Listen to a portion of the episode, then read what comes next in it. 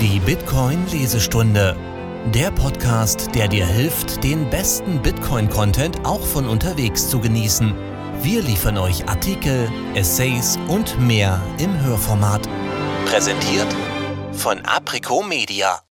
Unveräußerliche Eigentumsrechte.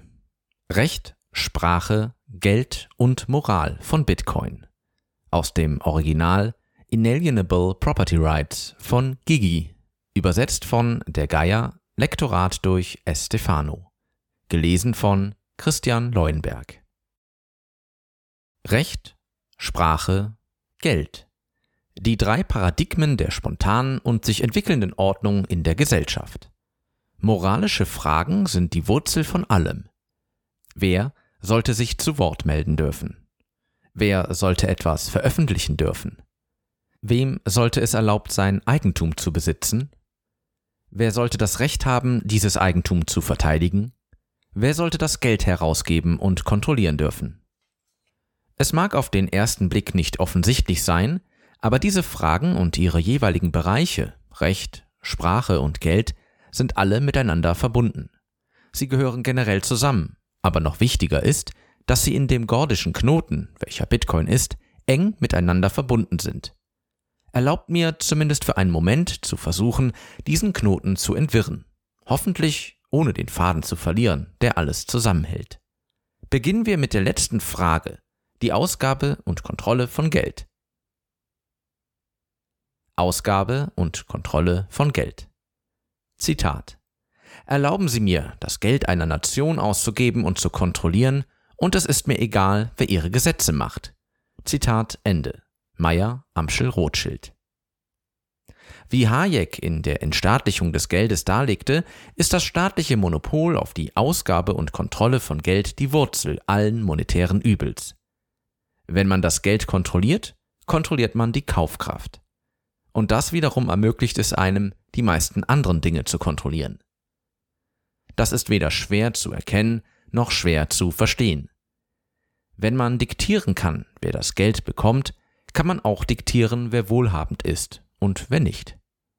Wenn man entscheiden kann, wer neues Geld schaffen darf, kann man mit einem Federstrich oder Knopfdruck entscheiden, wer für das Geld arbeiten muss und wer es zu Unrecht bekommt. Wenn man den Geldfluss kontrollieren kann, kann man entscheiden, wer zahlen kann, wer bezahlt werden kann, wer Geld abheben kann, wer Zugang zu seinen Bankkonten hat und wer Zugang zur finanziellen Infrastruktur im Allgemeinen hat. Kurz gesagt, du kannst entscheiden, wer aus der Gesellschaft ausgeschlossen wird. Im Extremfall geht es dabei um Leben und Tod. Wer bekommt etwas zu essen und wer muss verhungern? Wer kommt zu Wohlstand und wer muss untergehen? Aus diesem Grund sind Fragen zur Kontrolle und Ausgabe von Geld in erster Linie ethische Fragen. Es handelt sich um ein moralisches Problem, nicht um ein technisches. Das Wesen des Geldes ist ebenso vielschichtig wie schwer fassbar. Ohne ein tiefes Verständnis des Geldes und eine Wertschätzung seiner Bedeutung ist es sehr schwer, das ethische Dilemma der Geldproduktion und Verbreitung zu verstehen. Zitat Es ist gut, dass die Bevölkerung unser Banken- und Geldsystem nicht versteht, denn wenn sie es täte, würde es meiner Meinung nach noch vor morgen früh eine Revolution geben. Zitat Ende. Henry Ford Geld kann gegen Waren und Dienstleistungen getauscht werden. Diese Güter und Dienstleistungen werden von Fremden produziert und angeboten. Die Betonung liegt hier auf Fremde, weil Geld das Einzige ist, das es uns ermöglicht, Vertrauensbarrieren effektiv und friedlich zu überwinden. Bei Geld muss man seiner Gegenpartei nicht vertrauen. Das ist der springende Punkt. Wenn die Gegenpartei ein guter Freund von einem ist, kann man sich auf den Kredit verlassen. Die endgültige Abrechnung ist das, was die Vertrauensbarriere beseitigt und es Gesellschaften ermöglicht, sich zu vergrößern. Ohne Geld ist die menschliche Zusammenarbeit auf Kreditbeziehungen angewiesen. Jeder muss sich merken, wer wem was schuldet. Ohne eine externe Darstellung dieser Beziehungen, wenn jeder all diese Verhältnisse im Kopf behalten muss, kann die menschliche Zusammenarbeit nicht über Dunbars Zahl hinausgehen, was zu einer maximalen Gruppengröße von etwa 150 Personen führt. Geld wird jedoch nicht nur für die Skalierbarkeit verwendet. Es wird auch zur Messung verwendet. Im Großen und Ganzen ist Geld also ein Maß für das, was die Gesellschaft einem schuldet. Der Sinn des Geldes besteht darin, dass man es gegen etwas anderes eintauschen kann. Anonym und mit endgültiger Abrechnung. Nochmals, endgültige Abrechnung bedeutet, dass das Geschäft abgeschlossen ist. Du bist deinem Handelspartner nichts mehr schuldig. Beim Tausch von Geld ist der Tausch endgültig. Folglich ist Geld das Lebenselixier aller groß angelegten wirtschaftlichen Aktivitäten. Die Bedeutung des Geldes und seines freien Flusses kann gar nicht hoch genug eingeschätzt werden. Wenn wir in einer freien, friedlichen und wohlhabenden Gesellschaft leben wollen, dürfen wir uns nicht in die Ausgabe und Kontrolle des Geldes einmischen. Denn wie Frédéric Bastiat schon sagte, wenn Waren keine Grenzen überschreiten, werden es Soldaten tun. Grundsätzlich gibt es zwei Möglichkeiten, sich die Dinge von Fremden anzueignen. Handel und Gewalt. Der Unterschied zwischen Kooperation und Eroberung besteht darin, dass die eine Interaktion freiwillig ist, die andere nicht. Geld erleichtert und skaliert nicht nur den Handel, sondern wird auch verwendet, um individuelle Präferenzen und Wertschätzungen auszudrücken. Wie viel bist du bereit, für eine bestimmte Ware oder Dienstleistung auszugeben? Bist du überhaupt bereit, Geld auszugeben? Oder würdest du lieber sparen? Wie lange bist du bereit, dein Geld zu halten? Wie viel bist du bereit, in bestimmte Unternehmungen zu investieren? Die Antwort auf solche Fragen werden in der Sprache des Geldes ausgedrückt, weshalb der Geldfluss dem Informationsfluss oder der Sprache nicht unähnlich ist. Damit sind wir bei der nächsten Frage angelangt, eigentlich zu den nächsten beiden. Wer sollte etwas veröffentlichen dürfen und Wer sollte sprechen dürfen? Redefreiheit und Pressefreiheit. Zitat Gebt mir die Freiheit zu wissen, zu sprechen und frei nach meinem Gewissen zu argumentieren vor allen anderen Freiheiten. Zitat Ende. John Milton. Zitat Ohne Redefreiheit ist keine Suche nach der Wahrheit möglich. Ohne Redefreiheit ist die Entdeckung der Wahrheit nutzlos. Ohne Redefreiheit wird der Fortschritt gebremst und die Nationen schreiten nicht mehr vorwärts in Richtung des edleren Lebens, das die Zukunft für den Menschen bereithält. Besser ein tausendfacher Missbrauch der Redefreiheit als die Verweigerung der Redefreiheit. Der Missbrauch stirbt an einem Tag, die Verweigerung tötet das Leben der Menschen und begräbt die Hoffnung der Menschheit. Zitat Ende. Charles Bradlaugh. Zitat ohne eine ungehinderte Presse, ohne Redefreiheit sind alle äußeren Formen und Strukturen freier Institutionen eine Täuschung, ein Vorwand, der reinste Hohn. Wenn die Presse nicht frei ist, wenn die Rede nicht unabhängig und ungehemmt ist, wenn der Verstand gefesselt oder durch Angst ohnmächtig gemacht wird, ist es egal, unter welcher Regierungsform man lebt, man ist ein Untertan und kein Bürger. Zitat Ende. William E. Bora Unzählige Philosophen, Schriftsteller, Denker, Aktivisten, Freiheitskämpfer, Heilige, Revolutionäre und religiöse Führer haben in der Vergangenheit auf diesen Punkt hingewiesen. Redefreiheit, die Fähigkeit, frei und ohne Zensur zu sprechen, ist für eine freie Gesellschaft absolut notwendig. Wir müssen in der Lage sein, Probleme zu erkennen und anzusprechen, um eine Chance zu haben, sie zu lösen. Und, was noch wichtiger ist, wir müssen in der Lage sein, unsere Gedanken frei zu äußern, wenn wir überhaupt denken wollen. Solide Gespräche erleichtern die verteilte Erkenntnis, sowie solides Geld die verteilte Produktion erleichtert. Und so wie der Zweck des Geldes im Austausch liegt, liegt der Zweck der Sprache im Dialog. Oder Dialogos, um das Verba-Action-Vokabular zu verwenden. Zitat Im Anfang war das Wort, und das Wort war bei Gott, und Gott war das Wort. Dasselbe war im Anfang bei Gott. Zitat Ende. Johannes 1.1 und 1.2. Es gibt einen Grund, warum der Logos heilig ist, das göttliche Wort, Rede, Aussagen, Diskurs. Es ist der Diskurs, der die Freiheit der Veröffentlichung zu einer Notwendigkeit macht. Denn was nützt einem das Recht auf freie Meinungsäußerung, wenn es niemandem möglich ist, es zu hören? Die Verfassung der Vereinigten Staaten hat das richtig erkannt. Zitat Der Kongress soll kein Gesetz erlassen, das eine Einrichtung einer Religion zum Gegenstand hat oder deren freie Ausübung beschränkt. Oder eines, das Rede- und Pressefreiheit oder das Recht des Volkes, sich friedlich zu versammeln und an die Regierung eine Petition zur Beseitigung von Missständen zu richten, einschränkt. Zitat Ende. Erster Zusatzartikel der Verfassung der Vereinigten Staaten. Redefreiheit, Pressefreiheit. Das ist nicht ohne Grund der erste Zusatzartikel, denn er ist so unglaublich wichtig. Wenn wir Redefreiheit haben, haben wir eine Chance auf Freiheit. Wenn wir keine Redefreiheit haben, haben wir die Gewissheit der Tyrannei. Zitat Die Redefreiheit ist das große Bollwerk der Freiheit. Sie gedeihen und sterben gemeinsam. Und sie ist der Schrecken der Verräter und Unterdrücker und eine Barriere gegen sie. Zitat Ende. Cato, Brief Nummer 15. Zitat Die Redefreiheit ist bedeutungslos, wenn das Recht, seine Gedanken und Meinungen zu äußern, nicht mehr existiert. Dieses Recht ist das gefürchtete Recht der Tyrannen. Es ist das Recht, das sie als erstes niederschlagen. Sie kennen seine Macht.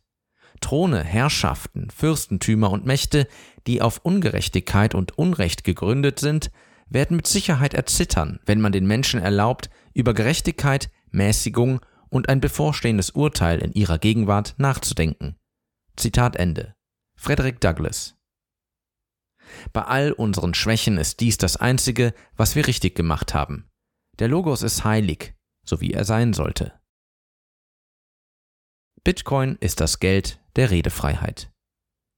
Warum ist all dies im Zusammenhang mit Bitcoin wichtig? Wie ich und andere schon oft argumentiert haben, ist jede Komponente von Bitcoin Text, was Bitcoin gleichbedeutend mit Sprache macht. Bitcoin ist Geld der Redefreiheit, sowohl im übertragenen als auch im wörtlichen Sinne. Was der Bitcoin Code ermöglicht, kann als eine Spielsprache verstanden werden, ein fortlaufender Prozess der Veröffentlichung und Ablehnung. Miner veröffentlichen Blöcke, Full Nodes akzeptieren oder lehnen diese Blöcke ab, Nutzer veröffentlichen Transaktionen, ASIC-Chips veröffentlichen Hashes von zufälligen Eingaben und so weiter. Es ist alles Text, die ganze Zeit, wie Botion es so treffend formuliert hat. Folglich kann es, wie er betont, Zitat, in einem freien Land wie den USA mit garantierten unveräußerlichen Rechten und einem ersten Verfassungszusatz, der den Akt der Veröffentlichung ausdrücklich von der staatlichen Aufsicht ausschließt, nicht reguliert werden. Zitat Ende. Diese Grundlagen zu verstehen, ist in mehr als einer Hinsicht wichtig. Wenn wir Sprache mit etwas verwechseln, das sie nicht ist, zum Beispiel mit Munition, geraten wir in einen Konflikt mit dem ersten Verfassungszusatz, wie die Kryptokriege in der Vergangenheit deutlich gezeigt haben.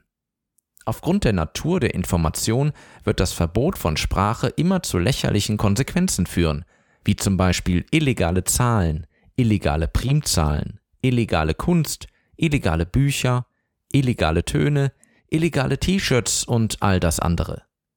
Es kann auch zu gefährlichen Konsequenzen führen. Wenn die unterdrückte Information ein Warnsignal ist oder ein anderer Hinweis darauf, dass etwas falsch ist, kann keine Fehlerkorrektur erfolgen. Worte vermitteln jedoch eine Bedeutung, ebenso wie Informationen.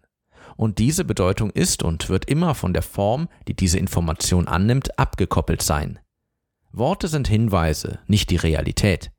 Wenn man ein bestimmtes Wort verbietet, werden die Leute einfach etwas anderes an seiner Stelle verwenden, etwas, das die gleiche Idee vermittelt, etwas, das die gleiche Bedeutung hat. Das ist auch der Grund, warum es nicht nur sinnlos, sondern lächerlich ist, irgendeine Art von Information zu verbieten. Informationen können praktisch unendlich viele Formen annehmen. Wenn man also eine bestimmte Information verbietet, verbietet man automatisch Bücher, Musik und alle anderen möglichen Darstellungen dieser Information, die je nach Codierung alles Mögliche sein können. Wir haben das in der Vergangenheit durchgemacht. Die Einstufung von RSA als Munition führte genau zu einem solchen Konflikt mit der Redefreiheit, weshalb überhaupt erst T-Shirts mit den verbotenen Informationen gedruckt wurden, um zu zeigen, wie lächerlich das alles ist. Genau aus diesem Grund führt das Verbot von Bitcoin unweigerlich zu Gedankenverbrechen, illegalen Zahlen, illegalen Primzahlen und illegaler Sprache. Wenn die Veröffentlichung eines bestimmten Blocks, einer Nonce oder einer Transaktion jemals als illegal angesehen wird, wird auch die Veröffentlichung dieses Blocks, dieser Nonce oder dieser Transaktion in Form von Büchern oder der Presse illegal sein. Und da alle Aspekte von Bitcoin Informationen sind, wäre es auch illegal, bestimmte Gedanken zu haben, wie zum Beispiel zwölf Wörter in deinem Kopf. Das bringt uns zur Frage der Durchsetzung und zu den letzten beiden Fragen unserer ursprünglichen Liste. Wem sollte es erlaubt sein, Eigentum zu besitzen? Und wem sollte es erlaubt sein, dieses Eigentum zu verteidigen? Durchsetzung und Verteidigung von Eigentumsrechten. Im physischen Bereich werden Eigentumsrechte durch Gewalt oder die Aussicht auf Gewalt durchgesetzt. Dabei spielt es keine große Rolle, ob ein Einzelner, die Mafia oder der Staat diese Gewalt letztlich ausübt. Die Tatsache, dass es keine unknackbaren Tresore, keine unknackbaren Schlösser und kein unzerbrechliches Glas, kurz gesagt, keine unzerstörbaren Barrieren gibt, erfordert Vergeltung, wenn das Eigentum verletzt wird. Dies wirft die Frage auf, was genau ist eine Verletzung der Eigentumsrechte? In liberalen Demokratien ist es die Trias Politica des Staates, Legislative, Judikative, Exekutive, die versucht, diese Frage zu beantworten und Streitigkeiten beizulegen. Wie Bastiat es ausdrückte, existiert das Gesetz, weil das Eigentum verletzt werden kann und nicht umgekehrt. Zitat Leben, Freiheit und Eigentum gibt es nicht, weil Menschen Gesetze gemacht haben. Im Gegenteil, die Tatsache, dass Leben, Freiheit und Eigentum schon vorher existierten, hat die Menschen dazu veranlasst, überhaupt Gesetze zu erlassen. Zitat Ende. Frederic Bastiat, Das Gesetz. Die Tatsache, dass materielle Dinge knapp sind und gestohlen oder zerstört werden können, ist der Grund, warum es überhaupt Eigentumsrechte gibt. Eigentumsrechte sind eine Lösung für den potenziellen Konflikt, wer welche knappe Ressource nutzen darf. Der Bereich der Information ist ganz anders. Informationen sind nicht physisch. Sie können nicht direkt angegriffen oder zerstört werden. Wie Waidai es in seinem B-Money-Vorschlag ausdrückt, Zitat, die Androhung von Gewalt ist ohnmächtig, weil Gewalt unmöglich ist. Und Gewalt ist unmöglich, weil ihre Teilnehmer nicht mit ihren wahren Namen oder physischen Orten in Verbindung gebracht werden können. Zitat Ende. Die Information selbst hat keinen physischen Ort. Es liegt in der Natur der Sache, dass Informationen, Wissen, nur geteilt, nicht aber gestohlen werden können. Informationen sind nicht begrenzt. Die Weitergabe von Informationen bedeutet, sie zu kopieren, mit perfekter Genauigkeit und ohne Verluste. Der Sprecher behält immer noch sein Wissen. Folglich schafft Bitcoin keine digitalen Informationen, die nicht kopiert werden können. So etwas kann niemals existieren. Bitcoin schafft ein unendliches Spiel, an dem jeder teilnehmen kann, ein Spiel mit gewissen Einschränkungen. Diese Beschränkungen sind den Beschränkungen in einem Schachspiel nicht unähnlich. Die Quadrate auf dem Brett sind knapp, weil jeder will, dass sie knapp sind, nicht, weil sie nicht kopiert oder verändert werden können. Wir könnten ein anderes Spiel mit doppelt so vielen Feldern spielen, aber das bedeutet nicht, dass dieses Spiel auch gespielt wird. Wie eine Partie Fernschach ist Bitcoin ein Spiel der Sprache. Ein Spiel, bei dem sich verschiedene Spieler gegenseitig Sätze sagen, die für sie individuell bedeutsam sind. Nachrichten werden hin und her geschickt und die Teilnehmer tun nichts anderes, als Informationen zu akzeptieren, die sie für gültig halten, und Informationen zurückzuweisen, die sie für ungültig halten. Im Kern handelt es sich um eine Art Dialog, bei dem die Natur der Information zu ihrem Vorteil genutzt wird, wie Satoshi betonte. Zitat Kurz gesagt funktioniert das Netzwerk wie ein verteilter Zeitstempelserver, der die erste Transaktion einer Münze stempelt. Es macht sich die Tatsache zunutze, dass Informationen leicht zu verbreiten, aber schwer zu unterdrücken sind. Zitat Ende. Satoshi Nakamoto. Ich möchte den zweiten Satz zur Verdeutlichung wiederholen. Bitcoin macht sich die Tatsache zunutze, dass Informationen leicht zu verbreiten, aber schwer zu unterdrücken sind. Wir müssen akzeptieren, dass sich die Natur der Information sehr von der Natur der physischen Objekte unterscheidet. Während man einen Apfel besitzen kann, kann man ein Wort oder eine Zahl nicht in irgendeinem sinnvollen Sinne besitzen. Wenn man etwas exklusiv wissen will, dann darf man es nicht teilen. Man muss es geheim halten. Wie George Bernard Shaw es so treffend formulierte, Zitat, wenn Sie einen Apfel haben und ich habe einen Apfel und wir tauschen diese Äpfel aus, dann haben wir beide immer noch einen Apfel. Aber wenn Sie eine Idee haben und ich eine Idee habe und wir diese Ideen austauschen, dann hat jeder von uns zwei Ideen. Zitat Ende. Diese beiden Sätze bringen das Problem des digitalen Geldes perfekt auf den Punkt. Man kann einen Apfel nicht doppelt ausgeben, aber wenn es um Informationen geht, gibt es einfach keine Möglichkeit, sie nicht doppelt auszugeben. Die Weitergabe von Information ist ein doppeltes Ausgeben besagter Information, was zufälligerweise die Idee der digitalen Knappheit zu einem Oxymoron macht. Bitcoin löst dieses Oxymoron nicht auf, sondern umgeht es. Die Spielregeln machen ungültige Informationen unbrauchbar, nicht unkopierbar. Blockspace ist knapp, wie die Felder auf einem Schachbrett knapp sind, durch gesellschaftlichen Konsens darüber, wie das Spiel gespielt werden soll. Es stellt sich die Frage, wie soll das Spiel gespielt werden? Wie lauten die Spielregeln und wer kann sie ändern? Um diese Frage ging es im Block Size War von Bitcoin. Die Beilegung des Block Size War hat eines deutlich gezeigt. Letztendlich definieren, verifizieren und erzwingen die einzelnen Nutzer die Regeln. Der Full Node ist souverän, ebenso wie die Nutzer hinter diesem Netzwerkknoten. Zitat eine scheinbar überwältigende wirtschaftliche Interessensgruppe wollte die Regeln ändern. 85 Prozent der Miner, viele Anhänger der Philosophie der großen Blöcke, an den Börsen, Zahlungsabwickler, eine oberflächlich gesehen beängstigende Lobbygruppe der Wirtschaft. Und sie haben verloren, weil sich der Markt durchgesetzt hat und aktivistische Investoren Nein gesagt haben. Und sie meinten es ernst. Zitat Ende. Adam Beck dieser Präzedenzfall ist wichtig, wenn man die verschiedenen Anreize und Dynamiken verstehen will, die das Bitcoin-Netzwerk sichern. Während die Durchsetzung der Bitcoin-Regeln über den Code automatisiert ist, ist das, was Bitcoin ist und was es sein sollte, welche Regeln hochheilig sind und welche Regeln geändert werden könnten, eine Frage der Überschneidung in der individuellen Wahrnehmung, nicht des Diktats. Es gibt keine Instanz, die für die Regeln zuständig ist. Es gibt nur Spieler, die nach bestimmten Regeln spielen wollen, und sobald sie einen Weg gefunden haben, miteinander zu kommunizieren, kann das Spiel gespielt werden. Es ist jedoch wichtig festzuhalten, dass Bitcoin ein fortlaufendes, unendliches Spiel ist. Es begann mit dem Genesis-Block und wurde und wird seitdem von Myriaden von Spielern gespielt. Das Ziel des Spiels ist es, eine unbestreitbare Vergangenheit zu schaffen, und das geht ungefähr so. Miner werden mit Sets belohnt, um die Vergangenheit zu erstellen und zu schützen. Netzwerkknoten validieren diese Vergangenheit und schaffen so das Netzwerk, das die Miner bezahlt. Nutzer verleihen den Sets einen Wert. Nutzer, Netzwerkknoten und Miner sind keine exklusiven Rollen. Man könnte eine, zwei oder alle drei sein.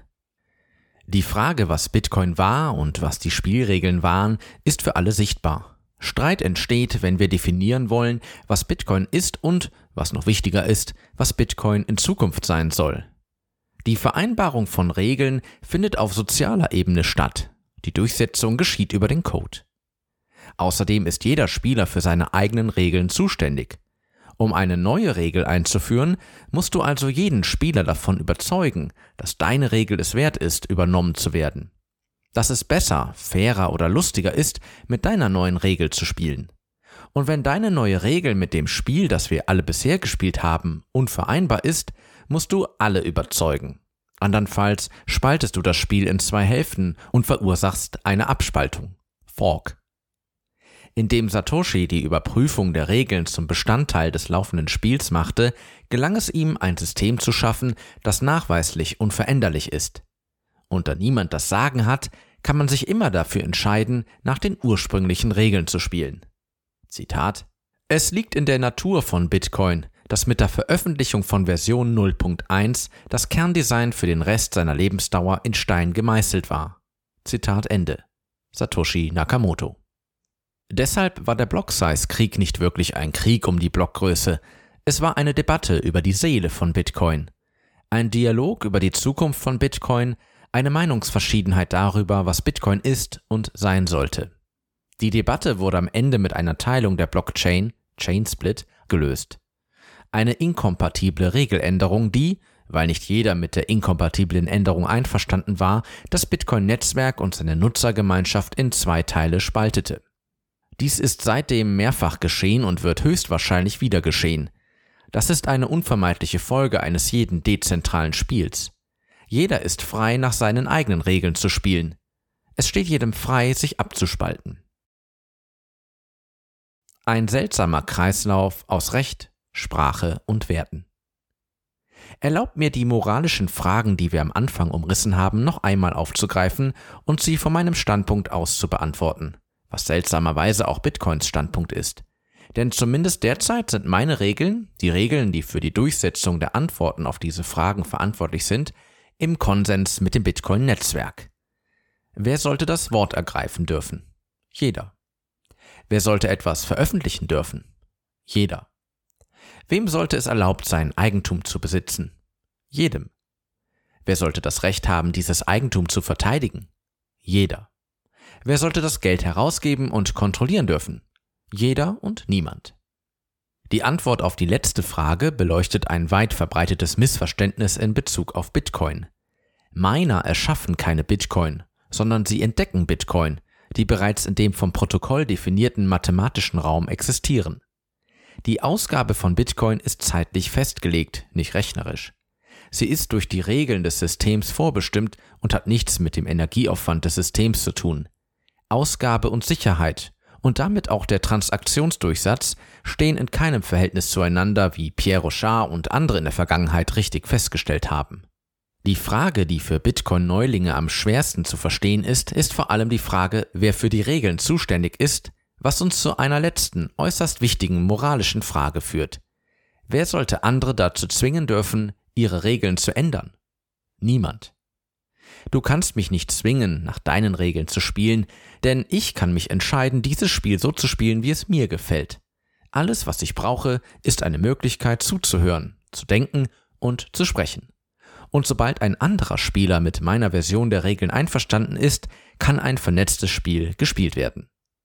Letztlich ist diese Einigung eine Frage der Werte. In erster Linie der moralischen Werte, aber auch der wirtschaftlichen Werte. Ein Konsens entsteht, wenn genügend Menschen nach denselben Regeln spielen. Damit dies geschehen kann, müssen die Spieler zunächst zustimmen, dass das Spiel es wert ist, gespielt zu werden dass die moralischen Werte, die in das Spiel eingebettet sind, etwas sind, das sie schätzen. Es ist diese Feedback-Schleife zwischen Idee und Wert, die den wirtschaftlichen Wert hervorbringt. Bitcoin ist deshalb so seltsam, weil er das scheinbar Unmögliche schafft. Er zieht sich selbst aus der Patsche und wird mit der Zeit immer wertvoller und sicherer. Kurz gesagt, das Bitcoin-Netzwerk gibt Bitcoin aus, um sich selbst zu sichern. Das Netzwerk bringt Sets ins Leben und der Wert dieser Sets sichert wiederum das Netzwerk. Es ist alles miteinander verknüpft. Sets existieren nur, weil das Bitcoin-Netzwerk existiert. Das Netzwerk existiert weiter, weil die Sets existieren und einen Wert haben. Die Kernregeln von Bitcoin sind in Stein gemeißelt, aufgrund der Dynamik dieses fortlaufenden Spiels von Worten und Werten. Die Regeln sind eingebettet und mit der Vergangenheit verknüpft. Die bestehenden Spieler schätzen die Spielregeln, sonst wären sie gar nicht erst freiwillig beigetreten. Wie wir sehen werden, ist Wert mit Sicherheit verbunden, was wahrscheinlich das Verwirrendste an Bitcoins seltsamer Verflechtung aus Gesetz, Sprache und Geld ist. Wenn wir uns nicht auf Vertrauen oder Gewalt verlassen können, müssen wir uns auf Mathematik und Geld verlassen. Aus diesem Grund musste Bitcoin wie ein Organismus wachsen, um wirklich widerstandsfähig zu werden. Ohne eine vertrauenswürdige dritte Partei müssen sowohl Wert als auch Sicherheit mit der Zeit organisch wachsen. Das ist der Grund, warum Satoshi in den frühen Tagen zu viel unnötige Aufmerksamkeit nicht begrüßte. Es war seine Verantwortung, Bitcoin zu schützen, als es noch ein Pflänzchen war. Bitcoin ist kein Pflänzchen mehr, aber dieselben Kräfte sind immer noch im Spiel. Eine Endlosschleife von Worten und Werten, die sich selbst schützen, indem sie die Zahlen laufen lassen. Plünderung des Kreislaufs. Da Bitcoin nur aus Informationen besteht, muss es Informationen verwenden, um andere Informationen durch einen Prozess des Versteckens und der Bindung zu schützen. Der verwirrende Teil bei Bitcoin ist der bindende Teil, weil Bitcoin, wie wir bereits angedeutet haben, zusätzlich zu der guten alten mathematischen Bindung der Public Key Kryptographie eine wirtschaftliche Bindung verwendet. Wir sollten uns daran erinnern, dass Informationen nur probabilistisch geschützt werden können, egal wie. Wie wir gesehen haben, sind Informationen nicht knapp. Man kann die gleiche Idee haben wie jemand anderes, ohne die Idee zu stehlen. Egal um welches Geheimnis es sich handelt, theoretisch kann man immer Glück haben und das Geheimnis erraten. Der Grund, warum die moderne Kryptographie funktioniert, ist, dass sie sich eines unverschämt großen Suchraums bedient, der es praktisch unmöglich macht, ein zufällig gewähltes Geheimnis in der Praxis zu erraten. Wir können getrost das Etikett unmöglich zu erraten darauf kleben, weil das Erraten, das Umdrehen von Bits, Zeit und Energie erfordert. Bei Bitcoin zum Beispiel ist der Raum aller möglichen privaten Schlüssel so unvorstellbar groß, dass kein Supercomputer ihn jemals in einer vernünftigen Zeitspanne erraten könnte. Es wird immer Millionen von Jahren dauern, selbst mit den besten Computern, die wir jemals bauen könnten. Aus diesem Grund ist die Verschlüsselung von Informationen mit starker Kryptographie praktisch unzerstörbar sicher. Vorausgesetzt natürlich, dass die privaten Informationen privat bleiben. Die Verwendung privater Informationen ist der herkömmliche Weg, um öffentliche Informationen kryptografisch zu sichern. Es ist auch der konventionelle Weg, um ihre Gültigkeit und Integrität zu gewährleisten. Jemand ist im Besitz eines privaten Schlüssels und diese Person oder Einrichtung ist dafür verantwortlich, den Schlüssel geheim zu halten. Folglich hängt die Sicherheit, Integrität der verschlüsselten, signierten, öffentlichen Informationen von dieser vertrauenswürdigen dritten Partei ab. Hier ist das Rätsel, das es zu lösen gilt. Wie können wir öffentliche Informationen mit ähnlichen Sicherheits- und Datenintegritätsgarantien schaffen, ohne private Informationen zu verwenden? Bedenke, dass Geld nur ein Kassenbuch ist, eine Liste, in der steht, wer wem was schuldet. Wenn wir wollen, dass dieses Kassenbuch vertrauenswürdig ist, muss es öffentlich und überprüfbar sein. Darüber hinaus brauchen wir starke Garantien für die Authentizität. Das heißt, wir müssen in der Lage sein, zuverlässig nachzuprüfen, dass sich niemand an vergangenen Aufzeichnungen vergriffen hat und dass die Aufzeichnungen nicht erfunden sind. Deshalb brauchen wir das kostspielige Signal des Proof of Work, um eine Vergangenheit zu schaffen, die zu fälschen unvorstellbar teuer ist. Man ist an das Ergebnis durch die sehr realen Kosten gebunden, die für die Erstellung des Signals aufgewendet werden mussten. Bei Bitcoin kann sich jeder den Blockhash des aktuellen Blocks 729170 ansehen und mit einem Blick auf die vorangestellten Nullen erkennen, dass viel Arbeit oder in anderen Worten Zeit, Energie und Geld in die Erstellung dieser Zeichenfolge geflossen ist. Es war aufwendig, diese Nummer zu finden. Jemand oder etwas musste sehr viel nachdenken, um sie aussprechen zu können. Der Grund, warum wir so zuversichtlich sein können, was die Kostbarkeit dieses Blockhashes angeht, ist, dass seine bloße Existenz gemäß den Regeln höchst unwahrscheinlich ist. Die Tatsache, dass er existiert und dass er gültig ist, macht ihn zu einem Teil des laufenden Spiels, das alle Bitcoin-Spieler spielen. Durch seine Gültigkeit wird er vom Netzwerk akzeptiert und wird so zu einem Baustein der Vergangenheit der Time Chain. Außerdem enthält dieser Baustein die gesamte Geschichte von Bitcoin, er enthält einen Hash des vorherigen Blocks und der vorherige enthält einen Hash des Blocks, der davor lag und so weiter und so fort. Bis zurück zum Genesis-Block. Dieses kleine Stück Information steht für die gesamte unveränderliche Geschichte von Bitcoin bis zum Zeitpunkt seiner Entstehung. Eine Geschichte, die man nicht einfach erfinden kann. Man muss sie ins Leben rufen, indem man die Würfel rollen lässt, indem man das Spiel nach seinen Regeln spielt.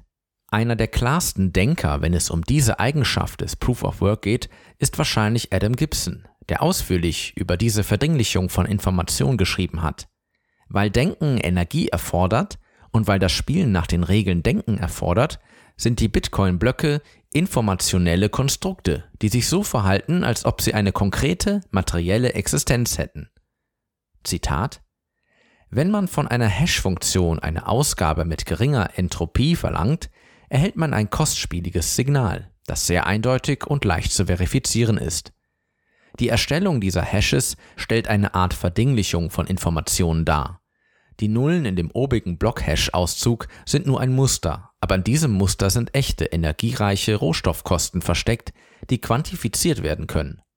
In einer gegnerischen Umgebung, in der viel auf dem Spiel steht, bedeutet die Unterscheidung zwischen echt und unecht, dass man objektive Signale erkennen muss und die einzigen objektiven Signale sind die, die nachweislich kostspielig sind. Zitat Ende. Adam Gibson. Nachweislich kostspielige Signale sind das einzige, was öffentlich beweisen kann, dass etwas geschehen ist, ohne dass dazu geheime Informationen erforderlich sind. Und, was noch wichtiger ist, ohne die Notwendigkeit, diese Geheiminformationen zu bewahren. Das ist auch der Grund, warum alles gute Geld einen fälschungssicheren Kostenaufwand haben muss, wie Schabo in der Vergangenheit betont hat. Alles, was keine wirklichen Kosten hat, Kosten, die sofort offensichtlich sind und von jedem mit einem Blick überprüft werden können, kann leicht gefälscht oder einfach hergestellt werden. Um es mit den Worten von Hugo Newin zu sagen, Zitat, indem wir einem Block Energie zuschreiben, geben wir ihm eine Form, die es ihm ermöglicht, in der physischen Welt echte Bedeutung und Auswirkungen zu haben. Zitat Ende. Wenn wir diese Energie entfernen, zum Beispiel indem wir von den Minern zu den Unterzeichnern übergehen, bringen wir wieder vertrauenswürdige Dritte in die Gleichung ein, wodurch die Bindung an die physische Realität, die die Vergangenheit zur Selbstverständlichkeit macht, aufgehoben wird. Es ist diese Energie, welche das öffentliche Kassenbuch schützt. Indem sie diese unwahrscheinliche Information ins Leben rufen, schaffen die Miner ein transparentes Kraftfeld um vergangene Transaktionen und sichern so den Wert aller Beteiligten, einschließlich ihrer eigenen, ohne die Verwendung privater Informationen. Jetzt kommt der Teil, der schwierig zu verstehen ist.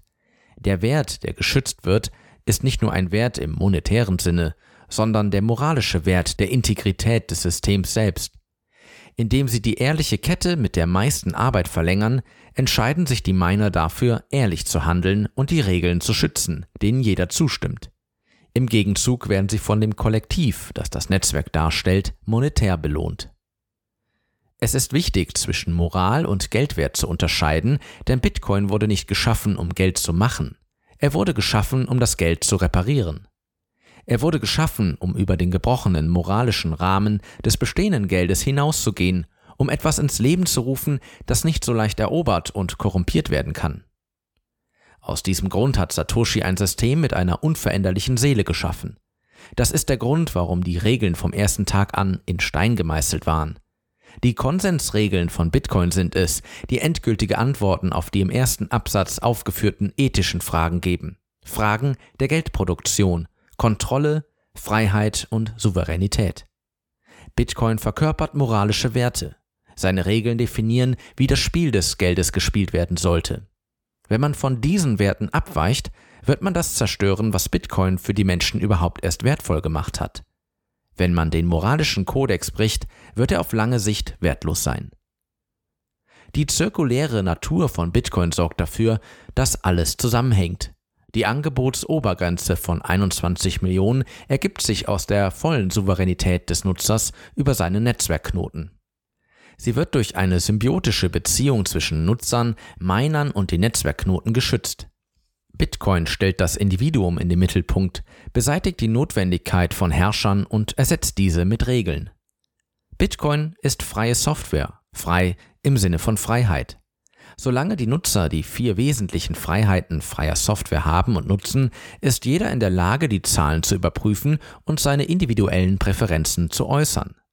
Indem sie ihre eigenen individuellen Wahrheiten aussprechen und die Lügen anderer zurückweisen, können die Nutzer einfach und kostengünstig verkünden, dass ungültige Blöcke nicht gelten müssen.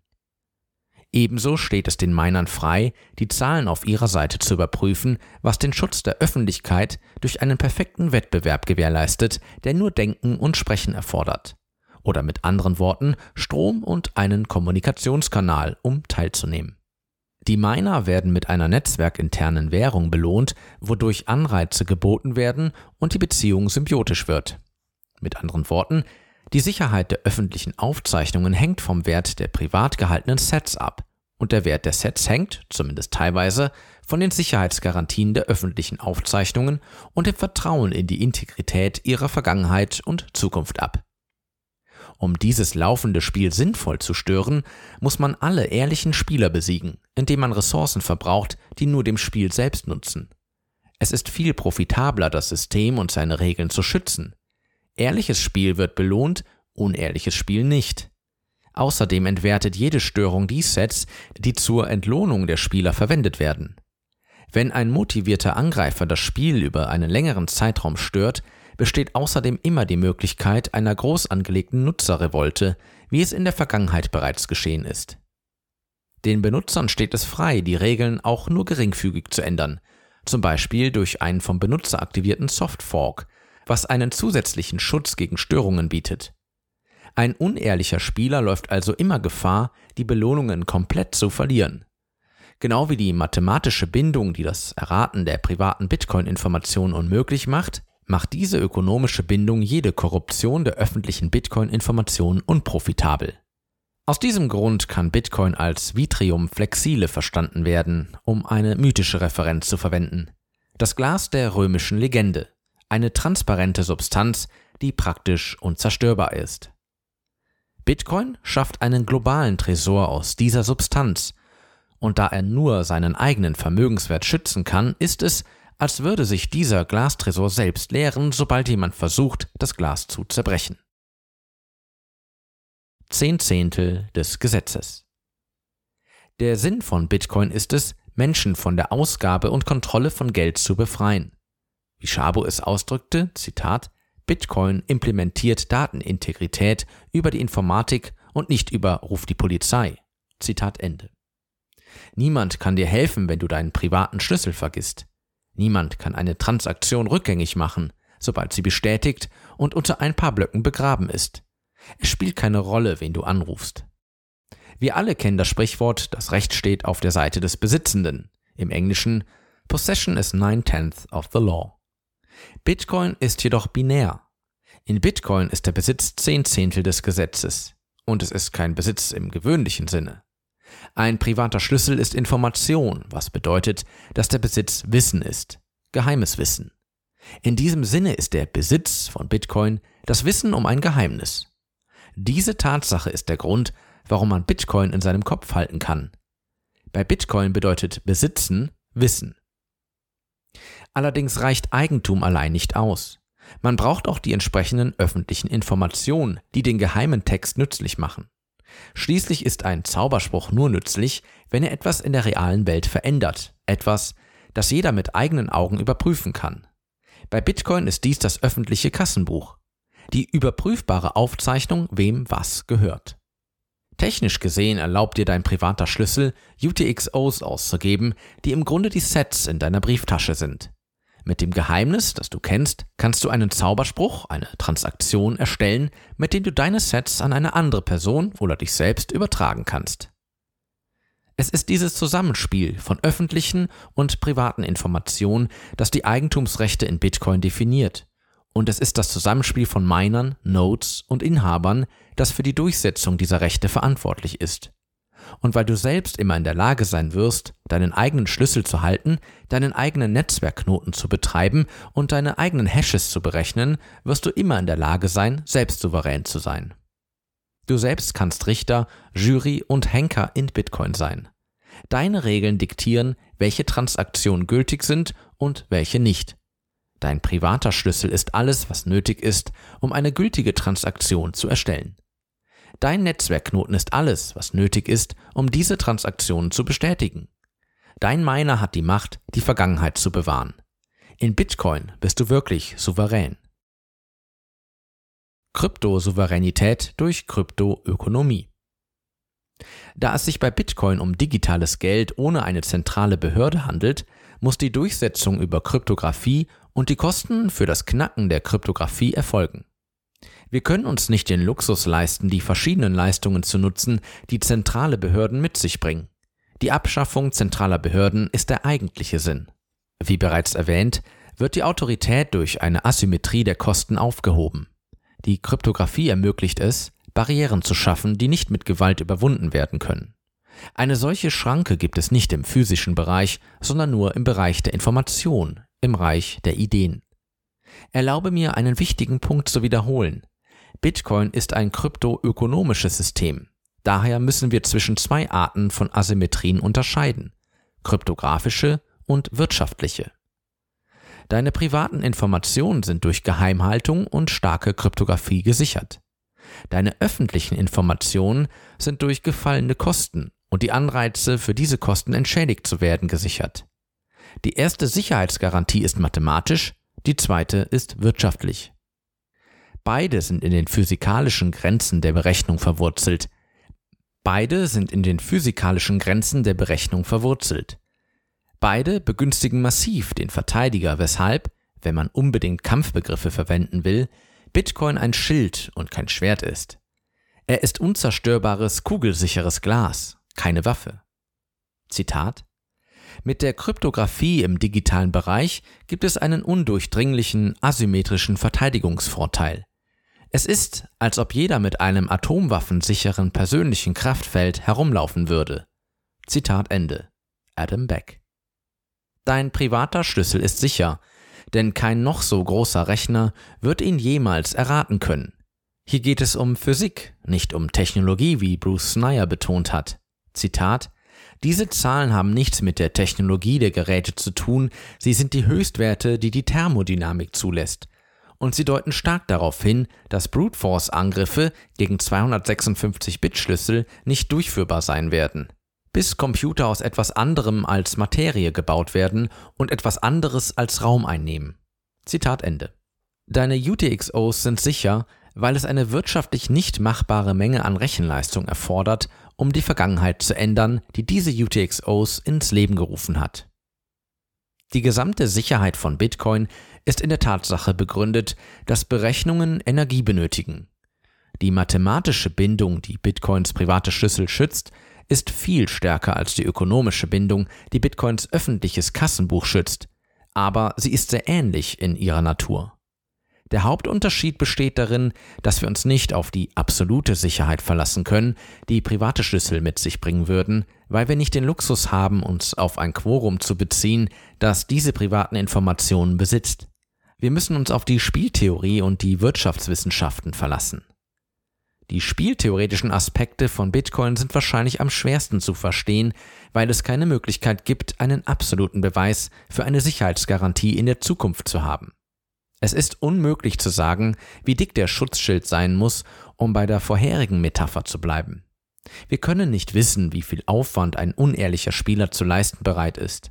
Und solange das Spiel anonym gespielt werden kann, ist alles, was ein unehrlicher Spieler tun kann, Züge im Spiel selbst zu machen indem er Worte spricht, indem er anderen Spielern Informationen liefert. Gewaltfreies Spiel.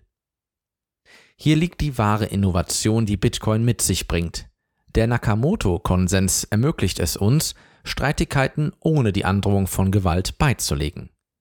Streitigkeiten werden über ein probabilistisches Spiel beigelegt, ein Spiel aus Worten und Mathematik, bei dem mehrere Parteien in ihrem eigenen Interesse miteinander konkurrieren.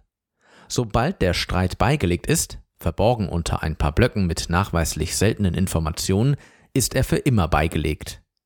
Wir können uns darauf verlassen, dass Streitigkeiten aufgrund von Wahrscheinlichkeiten und Determinismus letztendlich beigelegt werden. Zufällige Auswahl und deterministische Berechnung.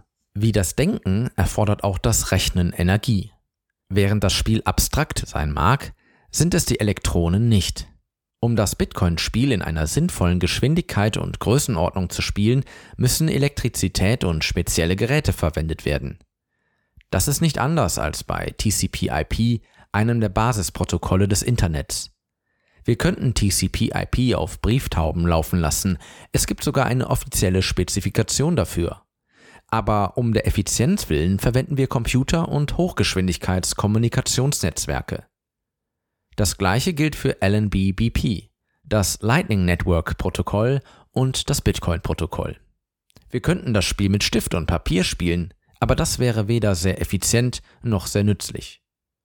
Während die physische Infrastruktur, die verwendet wird, um Bitcoin effizienter zu spielen, anfällig für gewalttätige Angriffe ist, sind das Wesen von Bitcoin und die Daten, die es produziert, es nicht. Bitcoin ist Code. Bitcoin ist Sprache.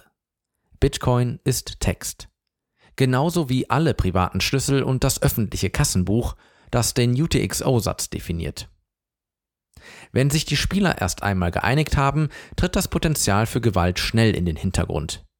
Die Einbahnstraße des schwierigkeitsangepassten Proof of Work von Bitcoin wandelt kinetische Energie in intersubjektive Zusicherungen um, die von Individuen bewertet werden, Zusicherungen, die ausschließlich im Bereich der Information angesiedelt sind. Bitcoins Proof of Work dient als Brücke zwischen der Welt der Atome und dem Reich der Information. Diese Brücke kann nur auf eine Art und Weise gebaut werden. indem man mit Informationen arbeitet, die so einzigartig, so absurd unwahrscheinlich sind, dass bestimmte Dinge in der realen Welt passieren mussten, damit diese Informationen erscheinen konnten.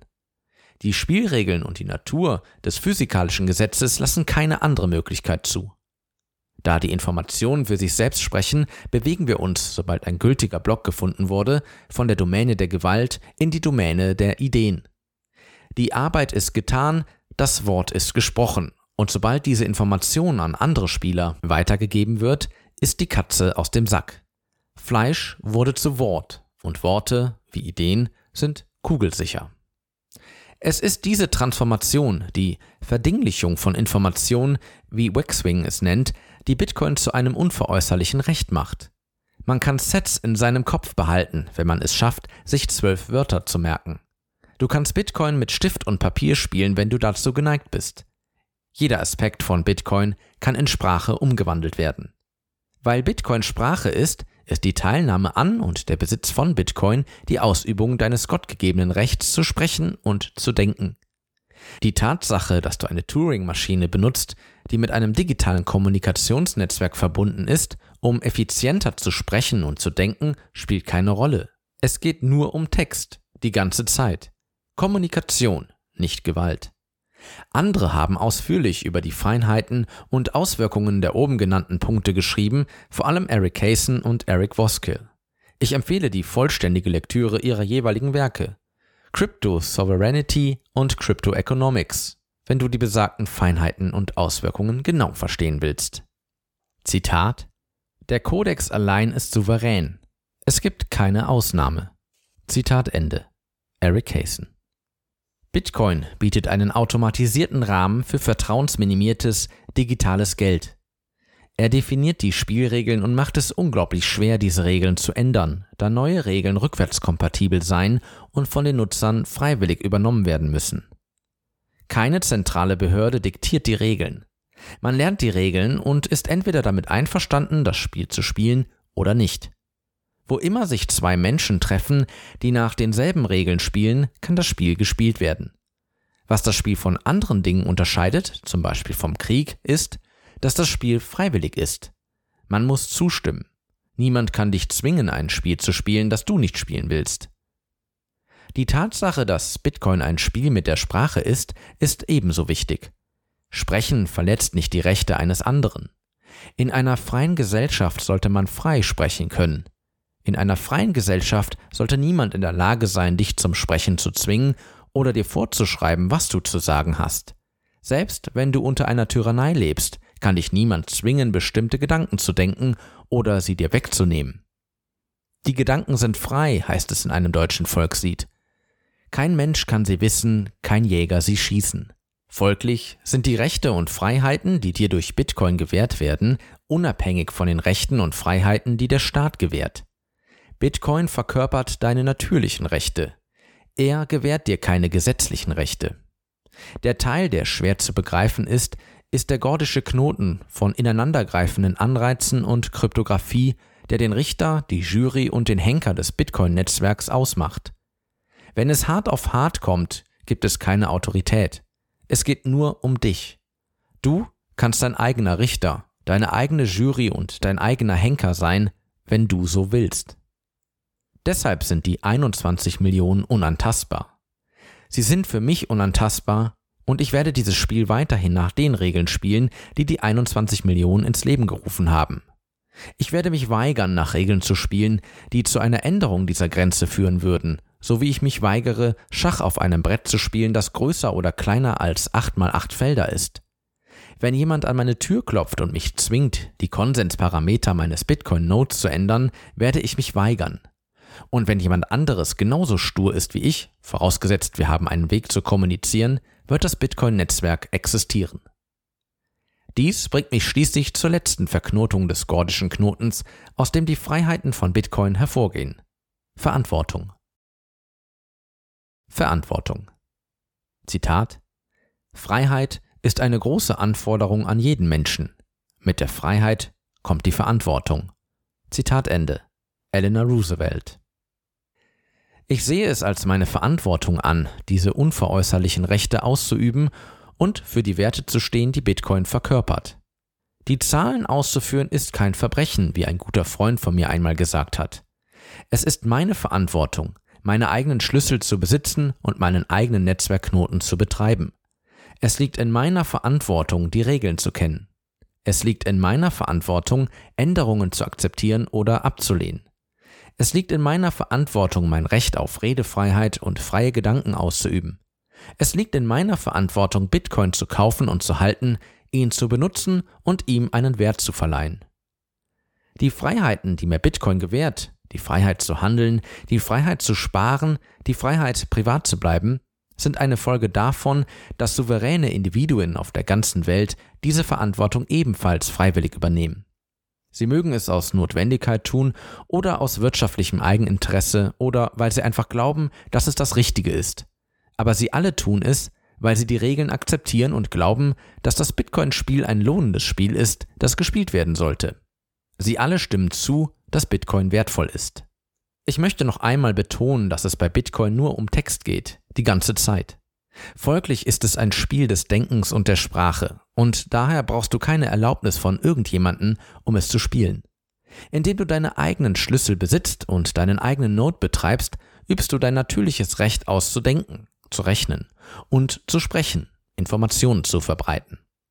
Es ist ein Spiel, das am vorteilhaftesten ist, wenn man es mit anderen spielt, aber andere Spieler sind nicht unbedingt notwendig. Ich kann es auch alleine spielen, so wie Satoshi es tat, als er den ersten Bitcoin-Node betrieb. Alleine zu spielen macht weder Spaß noch ist es sehr nützlich, aber es ist und wird immer möglich sein. Und sobald ein Kommunikationskanal existiert, kann ein zweiter Spieler hinzukommen. Bei Bitcoin ist der Einzelne souverän. Indem du diese Verantwortung übernimmst, sagst du, das souveräne Individuum, meine Gedanken gehören mir und mir allein. Ich werde frei sprechen über was immer ich will und mit wem ich will. Es ist mein gottgegebenes Recht, mich selbst zu schützen, ich werde mich nicht bestehlen lassen. Folglich sind die Feinde von Bitcoin Feinde von Freiheit und Souveränität. Sie sagen, ich will nicht, dass ihr diese Rechte habt.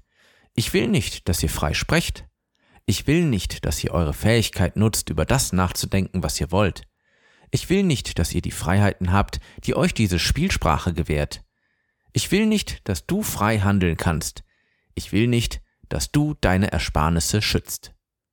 Ja, Regierungen können Gesetze erlassen, die die Verwendung von Bitcoin verbieten. Allerdings funktioniert Bitcoin so, wie er funktioniert, gerade weil ein solches Verbot erwartet und nicht gefürchtet wird. Bitcoin-Nodes senden und empfangen Nachrichten, ebenso wie die Miner. Die Tatsache, dass einige dieser Nachrichten schwer zu erstellen sind, ist ein Merkmal, kein Fehler. Es sind Individuen, die diesen Nachrichten Wert verleihen. Individuen, die irgendwo zwölf Wörter verwahrt haben. Individuen, die an den Kernwert von Bitcoin glauben, finanzielle Freiheit und die Trennung von Geld und Staat.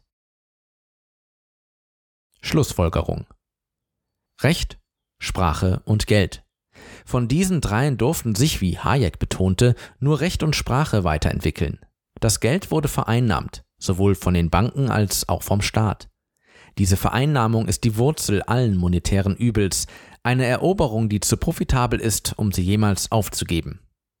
Aufgrund dieser Vereinnahmung wusste Satoshi, dass er nicht um Erlaubnis bitten konnte, das Geld zu entwickeln. Er musste einen Umweg über die Sprache finden, um den Hayekschen Traum von einem staatenlosen Geld in die Tat umzusetzen. Ein Geld, das seine eigenen Gesetze schafft und durchsetzt. Du sollst nicht konfiszieren. Du sollst nicht zensieren. Du sollst keine Inflation herbeiführen. Du sollst nicht fälschen. Dies ist die Essenz der Gesetze von Bitcoin, einem globalen und neutralen Geld, das für alle zugänglich ist, jeder kann diese Gesetze durchsetzen, indem er mit seinen Netzwerkknoten spricht und zuhört, gültige Nachrichten akzeptiert und solche zurückweist, die die Regeln brechen. Jeder kann zu dem kumulativen Schutzschild beitragen, der die Vergangenheit von Bitcoin schützt. Jeder kann Transaktionen durchführen und die Zahlen berechnen, die die Zukunft bestimmen. Alles, was man braucht, ist eine Möglichkeit zum Rechnen und eine Möglichkeit mit anderen zu kommunizieren. Jeder kann nach seinem eigenen Regelwerk spielen. Es sind Überschneidungen und Vereinbarungen, die die Bitcoin-Regeln ausmachen, nicht die Autorität. Dank Bitcoin kann jeder die asymmetrischen Verteidigungsmechanismen der Kryptographie, zu seinem wirtschaftlichen Vorteil nutzen. Asymmetrie ist das Herzstück der Sicherheit von Bitcoin, schwer zu erraten, leicht zu verifizieren. Kooperation wird belohnt, Konflikte nicht. Deine Schlüssel sind privat, das Kassenbuch ist öffentlich. Verteidigung ist billig, eine Störung ist unglaublich teuer. Es ist die Asymmetrie der Kosten, die die kryptoökonomische Spieltheorie von Bitcoin hervorbringt. Friedliche und freiwillige Zusammenarbeit, gegenseitig zugesicherter Schutz, Souveränität durch Kryptographie. Recht, Sprache und Geld. Ein gesundes Zusammenspiel dieser drei ist für das Gedeihen einer freien Gesellschaft absolut unerlässlich. Wenn Freiheit ein Wert ist, den du sehr schätzt, bedeutet dies erstens Redefreiheit, zweitens solides Geld und drittens individuelle Eigentumsrechte. Bitcoin nutzt erstens, um zweitens zu schaffen und drittens durchzusetzen, ohne die Notwendigkeit von Gewalt. Schließlich wird jeglicher Umfang von Gewalt niemals ein mathematisches Problem lösen, wie Jacob Applebaum so schön sagte. Wir sind als Gesellschaft dafür verantwortlich, die Unverletzlichkeit der Redefreiheit zu bewahren. Du als Individuum bist dafür verantwortlich, diese Freiheit auszuüben und ernst zu nehmen. Im Bereich von Bitcoin bedeutet dies, dass du deine eigenen Schlüssel besitzt, deinen eigenen Node betreibst und deinen eigenen Proof of Work durchführst. Wir brauchen kein gesondertes Recht, eine Transaktion zu senden. Es ist ein unveräußerliches Recht in einer freien Gesellschaft, einer Gesellschaft, die Redefreiheit ernst nimmt. Wir brauchen kein Gesetz, das uns erlaubt, Strom zu nutzen, um effizienter zu rechnen. Schließlich ist das Mining nichts anderes als eine automatisierte Methode, um effizient eine passende Zufallszahl zu finden. Wir brauchen kein separates Recht auf eine Wallet. Eine Wallet ist nichts anderes als eine bequeme Möglichkeit, eine Nachricht zu unterschreiben. Ein Taschenrechner, wenn man so will. Wir brauchen kein separates Gesetz, das es dir erlaubt, Bitcoin zu besitzen. Du bist ein freies Individuum. Du hast das unveräußerliche Recht, dir zwölf Wörter in deinem Kopf zu merken. Nichts von dem oben genannten sollte jemals illegal sein. In einer freien Gesellschaft, einer Gesellschaft, die bestimmte Wahrheiten für selbstverständlich hält, sollte nichts von dem oben genannten jemals verboten werden. Wenn der Lauf der Menschheitsgeschichte eine grundlegende Erkenntnis für die Optimierung des menschlichen Wohlergehens gebracht hat, dann die, dass die Rede und ihre freie Ausübung heilig sind. Der Logos ist heilig, weil die Fähigkeit, frei zu sprechen, die Grundvoraussetzung für die Entdeckung und Kommunikation der Wahrheit selbst ist, dem Ort, von dem alles Gute ausgeht. Wenn die Rede und ihre freie Ausübung heilig sind, dann ist Bitcoin heilig, denn alles, was Bitcoin von dir verlangt, ist zu denken und zu sprechen. Jedem steht es frei, an diesem Spiel aus Worten und Zahlen teilzunehmen, ein Spiel, das Antworten auf verschiedene Fragen der Ethik und Moral verkörpert, ein Spiel, das ohne ein ultimatives Ende gespielt wird, aber mit einer absoluten Begrenzung. 21 Millionen, niemals mehr. Du bist es, der diese Begrenzung ins Leben ruft indem du die Verantwortung übernimmst, die Zahlen zu zählen, indem du dein unveräußerliches Recht ausübst, zu denken und zu sprechen. Und dadurch entsteht die absolute Wahrheit, ohne dass ein einziger Tropfen Blut vergossen werden muss. Dieser Aufsatz ist eine Zusammenstellung mehrerer Kapitel meines demnächst erscheinenden Buches 21 Ways. Wie mein erstes Buch wird es unter einer freien Lizenz veröffentlicht. Du kannst mich beim Schreiben des Buches unterstützen. Danksagung. Ich danke John, Max, Eric, Mr. Hoddle und meinen Förderern für ihr wertvolles Feedback zu früheren Entwürfen dieses Aufsatzes. Vielen Dank fürs Zuhören. Wenn du die Übersetzer und Sprecher der Artikel unterstützen willst oder dich für Bücher zum Thema Bitcoin interessierst, schau vorbei auf www.aprico.media.